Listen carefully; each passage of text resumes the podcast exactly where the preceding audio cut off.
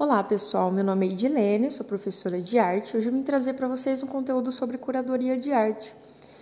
É, a curadoria ela pode existir em vários aspectos, né, de várias formas diferentes, mas o que a gente vai tratar aqui é sobre curadoria artística. Tudo bem? O ato de curar está relacionado com zelo, com cuidado e atenção com alguma coisa, tá? Fazer curadoria de arte é um processo de organização. Então, o que seria o curar, né, dessa curadoria? Seria organizar, ter cuidado, né, montagem de uma exposição. E esse cuidado não se refere apenas às obras em si, mas um cuidado de expor esse conteúdo de uma forma que o público-alvo entenda, tá? Então, ele parte também para um sentido de mediação onde ele vai fazer essa ligação entre arte e público, entre o conceito da arte, o conceito da obra e como transmitir isso, como levar até o público de uma forma mais objetiva e que o público consiga entender. Tá? É formada por um conjunto de obras de um ou de vários artistas, essas exposições. A partir da seleção prévia feita pelo curador atualmente, é o papel do curador de arte que vai além da organização ele também é responsável pela intermediação entre o artista, a crítica artística e o mercado consumidor da arte. Tá? Então, ele também é, precisa se preocupar com qual a visão que esse público está tendo com essa obra para que ela possa também, em algum momento, ser comercializada. O trabalho de um curador atinge não apenas os bens materiais do mercado da arte, mas também possui um importante compromisso educacional na sociedade, agindo como mediador, né? Como eu disse anteriormente, mas um mediador cultural entre a arte e a população que visita as exposições. Essa ação também é conhecida como curadoria educativa. Bom, então, sendo a curadoria a organização de um evento, ou de um festival, ou de uma apresentação, ou de uma exposição, é, o curador no caso, então é considerado a pessoa que faz, né? Mas não necessariamente uma pessoa. O curador ele pode ser composto por um grupo de pessoas, tá? E é através desse trabalho que ele vai ter como finalidade debater, organizar, realizar os eventos, uh, fazer ações, né? Promoções ou é, simplesmente planejamento, tá? Então, quando analisamos essas vertentes do trabalho da curadoria, é fácil perceber né, que é uma tarefa coletiva, porque precisa analisar vários aspectos né, de uma organização. E, além de tudo, esse trabalho precisa ser solidário e fazer com que as pessoas né, consigam fazer essas ações, né, as pessoas, a equipe curatorial, uh, que eles precisam elaborar essas ações de forma interdependente, né, e que as tarefas possam ser delegadas por um curador responsável, tá? Então não precisa ser apenas um, porém precisa de um curador para ser ali é, um líder, né? Vamos dizer assim. Então, o que faz uma equipe curatorial? O que faz uma curadoria, né? Em um desses eventos? Quais são as ações dessa curadoria? Bom, as ações dessa curadoria são observar, coletar, tratar, guardar, controlar, organizar e, acima de tudo, administrar.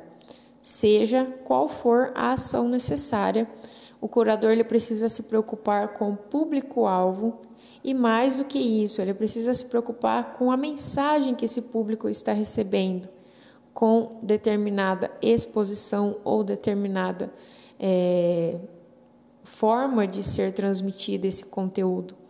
Tá? Então, quando uma pessoa chega em uma exposição e ela observa uma obra de arte contemporânea, né, completamente abstrata, o que, que vai acontecer? Essa pessoa ela precisa absorver algum tipo de conteúdo. E se esse conteúdo ele não está explícito, né, se não dá para bater o olho e ver o que essa imagem está transmitindo, então o curador é, precisa encontrar uma forma de que essa imagem, mesmo não transmitindo exatamente algo específico, algo simbólico, ele precisa ter a ver com o que o artista quis transmitir. Então, o ambiente, a decoração, né? É, o clima do ambiente, a forma como essa obra vai estar sendo exposta, é, o, a altura que essa obra está sendo exposta, a forma como o público vai observar essa obra, né, de forma que contenha as informações necessárias que o artista quis transmitir, o que o público pode interpretar de acordo com a forma como está sendo colocada, né? E mais, se é uma exposição onde tem vários artistas, essa exposição precisa ter um foco, tá? Esse, essa exposição precisa ter um tema, pelo menos, mesmo que cada obra tenha o seu título, mas um tema central de que o público vai sair dessa exposição com uma ideia centrada daquilo que era possível perceber nessas obras da exposição, tá? Então o curador precisa se preocupar com tudo isso, com todas as formas que serão expostas com toda a interpretação que o público pode ter. Então, esse público pode ser de uma determinada faixa etária, esse público pode ter um determinado conhecimento cultural, tá? Específico ou não, mas o público-alvo precisa ser conhecido pelo curador, além dele conhecer as obras, além dele conhecer o ambiente e além dele conhecer todo o conteúdo, né, para poder expor esse conteúdo para o público de forma que fique objetiva, né, a intenção. Bom, então a atividade dessa aula era com relação às habilidades de investigar o encontro entre arte e público na dimensão da mediação cultural como experiência estética a ser compartilhada. E o objetivo era fazer com que vocês pudessem valorizar e fruir as diferentes manifestações artísticas e culturais com mediação e curadoria, e participar de práticas diversificadas na produção artístico-cultural. Então, todo esse conteúdo né, está no formulário e existem algumas questões, tá, onde vocês vão responder o que é um curador, o que faz o curador, suas funções, o que é preciso estudar para ser um curador e o que é mediação cultural, tá?